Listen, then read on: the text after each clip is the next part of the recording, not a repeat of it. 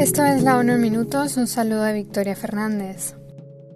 La Organización de las Naciones Unidas para la Educación, la Ciencia y la Cultura ha publicado un nuevo informe sobre la tecnología en la educación en el que destaca que aquella nunca debe reemplazar la enseñanza presencial dirigida por maestros. El documento que ha sido presentado este miércoles en Montevideo concluye que no se dispone de una gobernanza y una reglamentación adecuadas y por lo tanto insta a los países a que establezcan sus propias condiciones para usar la tecnología en la educación. Según la UNESCO, la tecnología nunca debe sustituir la enseñanza presencial y dirigida por docentes, sino que debe apoyar el objetivo común de una educación de calidad para todos. En concreto, el informe señala que los beneficios del aprendizaje desaparecen si la tecnología se utiliza en exceso o en ausencia de un docente calificado. Además, los teléfonos inteligentes en las escuelas también han demostrado ser una distracción del aprendizaje, por lo que la Agencia de las Naciones Unidas aboga por su prohibición.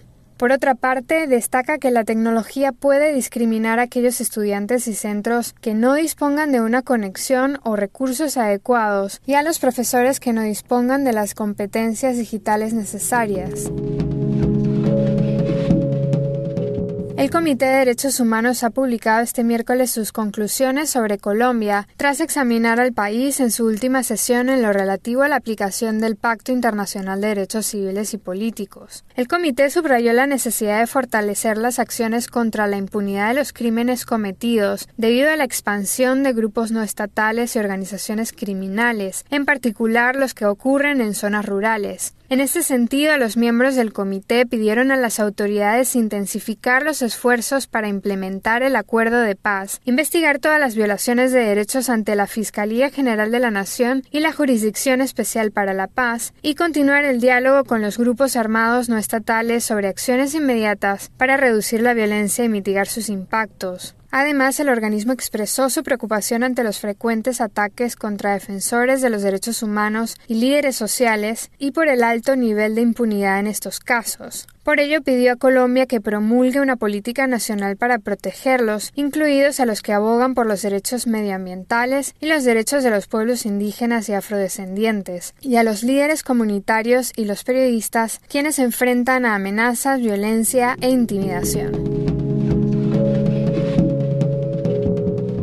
Una sentencia judicial dictada en Trinidad y Tobago que declara que la Convención sobre el Estatuto de los Refugiados de 1951 no se aplica al Estado podría tener graves consecuencias para las personas que buscan protección internacional y para la vida de los migrantes, advirtieron este miércoles expertos de las Naciones Unidas. Estamos profundamente preocupados por esta sentencia del Tribunal Supremo y por la aprehensión comunicada en este contexto el 9 de julio de 2023 de 196 migrantes venezolanos, incluidos refugiados registrados por la Agencia de las Naciones Unidas para los Refugiados, señalaron los expertos. El juez dictaminó que todos los migrantes a los que el gobierno no hubiera concedido asilo o el estatuto de refugiado podían ser deportados en virtud de las disposiciones de su ley de inmigración, incluidos los titulares de un certificado de ACNUR que reconociera su condición de refugiados.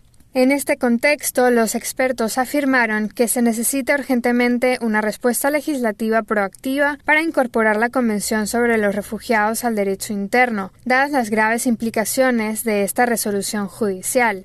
El derecho a la vida, el principio de no devolución y la prohibición de expulsión arbitraria colectiva deben prevalecer siempre sobre la legislación nacional, ya que se basan en el derecho internacional y son vinculantes para todos los estados, añadieron los expertos.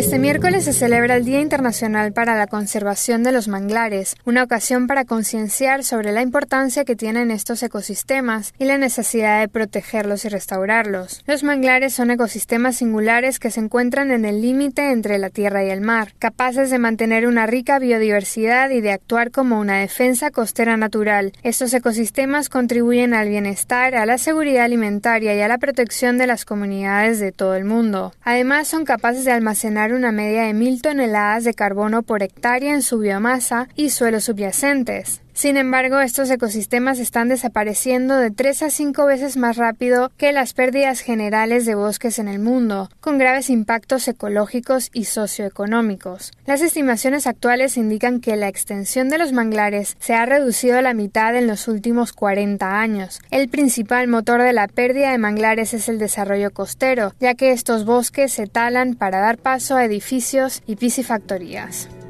Esto ha sido la ONU en minutos. Un saludo de Victoria Fernández.